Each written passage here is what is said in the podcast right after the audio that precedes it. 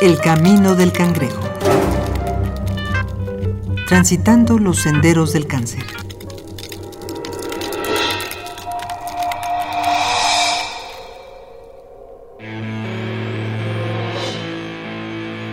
No todo en la investigación del cáncer son laberintos, respuestas parciales, suposiciones sin fundamento.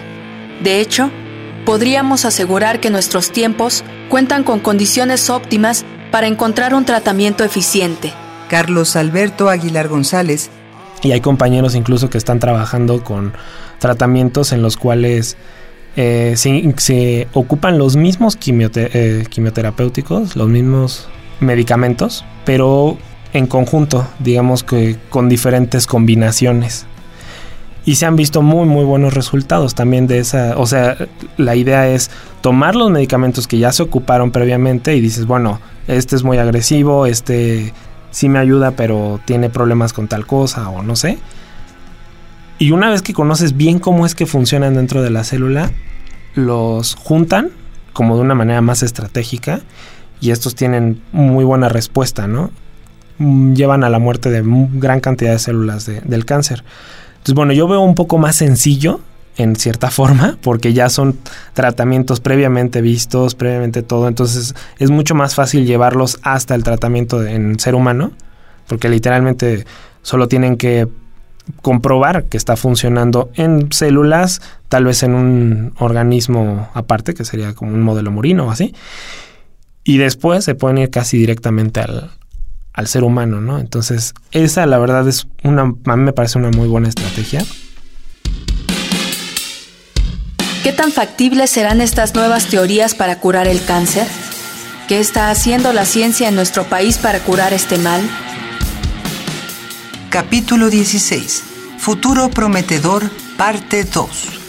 Este, bueno, mi proyecto trata de buscando algunos marcadores dentro del cáncer, que son moléculas que se expresan en las células del cáncer, que son ya sean proteínas o diferentes cosas, pero bueno, en este caso es una proteína, un receptor, que se encarga de meter el hierro a la célula, que bueno, eso es importante para las células del cáncer porque eh, las células del cáncer requieren gran cantidad de hierro porque ayuda a la respiración celular. Entonces, esta molécula al estar muy, o sea, super, bueno, muy expresada en las células del cáncer, lo podemos ocupar como un marcador, una proteína la cual sabemos que va a estar ahí, ¿no? Porque la célula la requiere fuera del, bueno, en la membrana celular para, pues para, para que lleve a cabo la, tarea que, que, necesita, ¿no? Entonces, ocupando esa ventaja, a nosotros, por otra parte, ocupamos la bacteria E. coli, como un, una forma de generar una proteína externa que se le llamaría recombinante, porque no es propia de ella. Y eso lo hacemos a través de meterle un DNA externo, un DNA que no es eh, propio de ella, que es adquirido, por nosotros se lo ponemos, que es el, se le llaman plásmidos, además de su DNA común y corriente. La E. coli es un bacilo que se suele encontrar en el tracto gastrointestinal de animales de sangre caliente, como el ser humano. No solo es la bacteria más abundante de la flora intestinal, es también uno de los organismos patógenos más relevantes del hombre.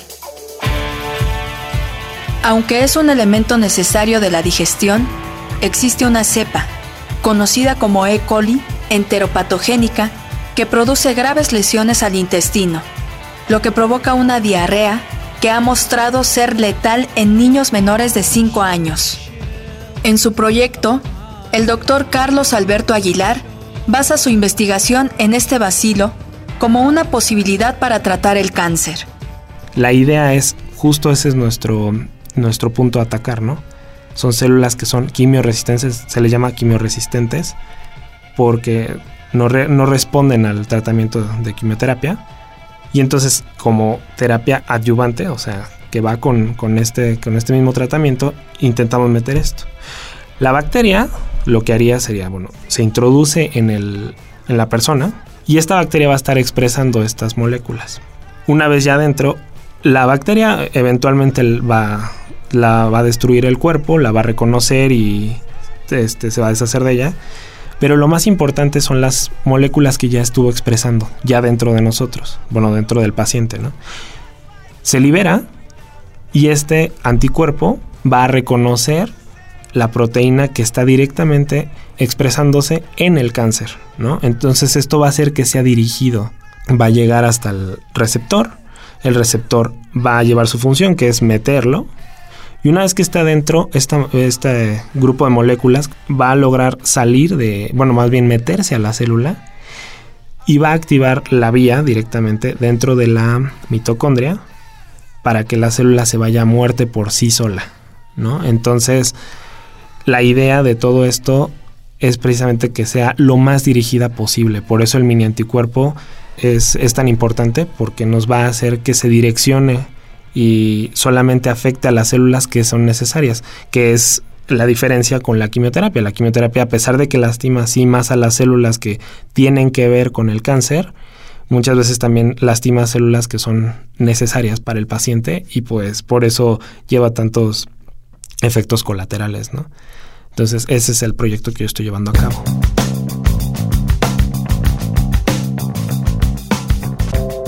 El uso de medicamentos químicos ha demostrado ser tan eficiente como devastador para los enfermos. Esa es la razón por la que proyectos, como los del doctor Aguilar o el del doctor Luria, destacan. Se basan en funciones biológicas completamente normales. A la par de este proyecto con la bacteria E. coli, existe otro que se basa en la salmonela. Doctor Rosendo Luria Pérez. Eh, salmonella entérica atenuada ha sido empleada desde hace un buen rato como un vector vacunal. De hecho, existe una vacuna contra salmonella que se lo dan normalmente a los extranjeros y es viva, atenuada. Se administra por vía oral. Y con esto generas protección, generas memoria inmunológica y pues es una vacuna. Se ha descubierto recientemente que la bacteria de la salmonela puede ser usada como un tratamiento antitumoral.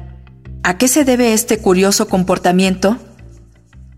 Precisamente fundamentados en esa observación que te hice desde el inicio, en donde Coley observa que los pacientes con tumores, cuando tenían una infección bacteriana, reducían el tumor o se mejoraban. Entonces es, el mismo fundamento. Entonces, pero aquí hay algo muy importante la bacteria Salmonella entérica es anaeróbica facultativa y tiene predilección por el microambiente tumoral porque el microambiente tumoral también es anaeróbico hasta cierto punto o microaerofílico. ¿no? Este, hay muy poco oxígeno, hipoxia ahí. Entonces, eh, muy probablemente el mecanismo es que pues Salmonella migra al tumor.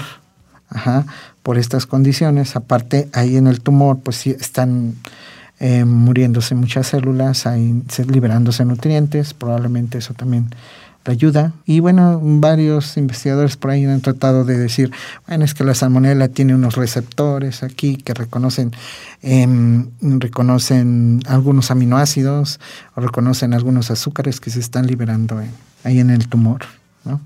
La otra también es que en el tumor, como decíamos, es que no hay, eh, la respuesta inmune no está activa. Entonces es una zona en donde podría llegar la bacteria y proliferar como si nada, porque no hay nada que lo ataque. Y estos podrían ser unos mecanismos de por qué utilizar o, cuál es el fundamento de usar salmonella. Entonces ya hay muchas evidencias en donde eh, se inducen los tumores en los ratoncitos, le administran la salmonella y toda la salmonella se va al tumor toda la encuentran ahí. Incluso se han hecho ensayos ya con pacientes, no muchos, diferentes tipos de tumores, en donde administran salmonela, encuentran la salmonela en el tumor. Desafortunadamente, no reduce la masa del tumor. Sin embargo, debemos tener en claro que la salmonela, igual que en el caso del E. coli, no atacan directamente las células cancerígenas. Esa es la razón por la que esas bacterias no son aún la cura, pero estas destacan procesos químicos que pueden llevar a una reducción de las células cancerígenas.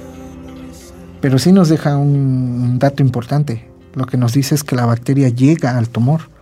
O sea, lo que hay que hacer es ayudarla eh, o que lleve algún otro mecanismo para eliminar la célula tumoral. Entonces, ya se ha propuesto que puede llevar citocinas para inmuno, la IL-2, como te decía, interferón, algunas otras, para potenciar la respuesta inmune. Se han llevado, eh, ¿qué otras cosas? Eh, moléculas que inducen apoptosis, FAS, FAS ligando, TREL, se han llevado incluso CIRNAS que inhiben las cascadas que conducen a la proliferación de la célula tumoral. Muchas, muchas aproximaciones se han hecho.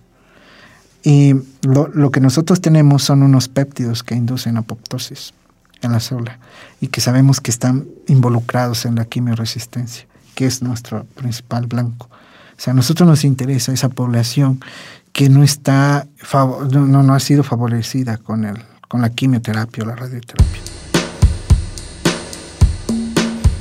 Para este punto, muchos mantendrán una pregunta en el aire. ¿No es igual de peligroso utilizar bacterias que los medicamentos químicos? ¿No se corre el peligro de que el mismo remedio se vuelva una enfermedad? La bioseguridad siempre es un tema interesante.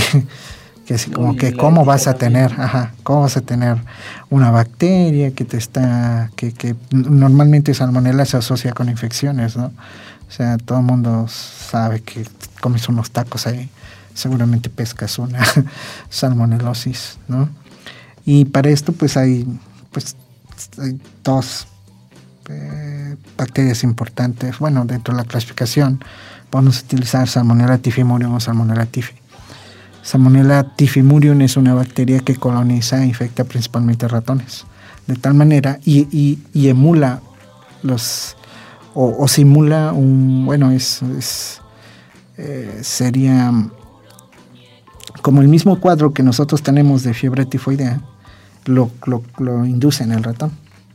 Pero en el humano no induce fiebre tifoidea, induce solo una eh, salmonelosis, una, una infección controlada hasta cierto punto. Entonces, en lugar de utilizar la salmonela que, la que nos provoca fiebre tifoidea, este, podríamos utilizar esta salmonela que es menos agresiva. Ahora, ese es un punto, pero el otro punto es que estas cepas están atenuadas genéticamente para que no produzcan problemas como las que daría una respuesta, una, una, una salmonela normal. Estas uh, cepas, nosotros tenemos unas cepas que están mutadas en vías de los aminoácidos aromáticos, de tal manera que cuando se administra al humano debería de eliminarse, bueno, en los ratones incluso se eliminan en 15 días o menos. Entonces, los, los experimentos con los que se han hecho en humanos, empleando salmonella, que son diferentes cepas, hay unas donde ya le quitan ese componente que, es, que induce eh, una respuesta eh, proinflamatoria exacerbada y, que podía causarnos incluso sepsis. Entonces ya hay bacterias seguras hasta cierto punto para, para, este, para este fin. Entonces, no debiera de, no debiéramos de tener mucho más problema, porque eh, como que la tendencia ahorita es te comentaba anteriormente que la salmonela, hay una vacuna contra salmonela y esa está aprobada por la FDA. Incluso se, eh, se emplea en niños. Y, no, no los pacientes no tienen efectos secundarios así como que de consideración. Entonces, la, idea actualmente, los que trabajamos con esto, es emplear esa cepa que ya está en el mercado, y acoplarle nuestros diferentes mecanismos que induzcan o que eliminen a la célula tumoral. El mundo siempre es más complicado de lo que parece. Deseamos una cura para el cáncer. Deseamos que nuestros conocidos, nuestros seres queridos, no sufran las consecuencias de esta enfermedad. Pero ¿qué ocurriría después? ¿Qué impactos tendría en la sociedad el hecho de que encontráramos una cura definitiva para el cáncer. En este capítulo contamos con la participación de Carlos Alberto Aguilar González, biólogo experimental, estudiante de la maestría en biología experimental en la UAM Iztapalapa. y doctor Rosendo Luria Pérez, doctor en biomedicina molecular por el CIMBESTAP, investigador del Hospital Infantil de México Federico Gómez y miembro del Sistema Nacional de Investigadores. El Camino del Cangrejo es una producción original de Radio UNAM. Voz Dulce García. Guión Mario Conde. Producción Oscar Peralta. El Camino del Cangrejo. Transitando los senderos del cáncer.